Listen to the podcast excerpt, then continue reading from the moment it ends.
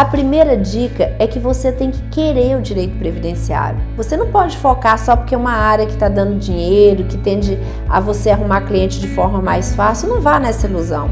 Goste, enxergue o previdenciário como identidade com você. Senão, se você não fizer o que você gosta, você não vai ter sucesso. A segunda dica é estude. Gente, é preciso estudar muito. Não existe direito fácil. E o direito previdenciário é difícil, você precisa estudar muito.